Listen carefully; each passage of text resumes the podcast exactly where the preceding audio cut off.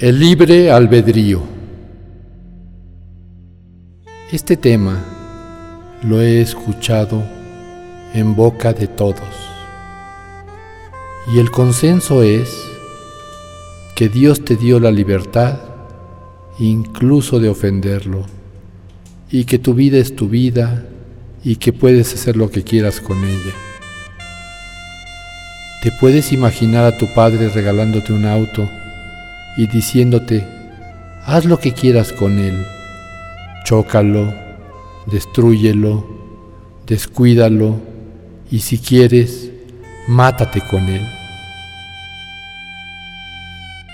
¿No sería más lógico que él te dijera, querido hijo, te entrego este auto para que lo disfrutes, sé prudente, cuídalo y haz que me sienta orgulloso de esta decisión.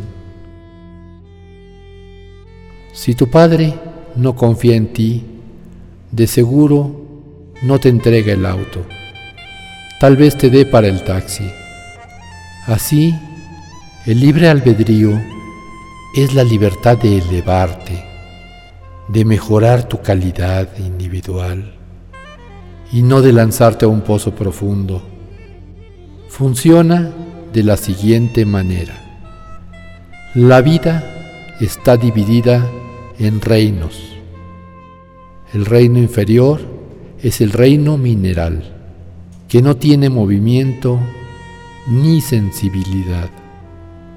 Sobre él se encuentra el reino vegetal, que no tiene movimiento y sí sensibilidad. Sobre él se encuentra el reino animal, que tiene movimiento y sensibilidad, pero es instintivo. Sobre él se encuentran los seres mentales que tienen sensibilidad, movimiento y se rigen por sentimientos en lugar de instintos. En toda la creación, los únicos seres con la libertad de dejar su reino y desarrollarse son los seres humanos,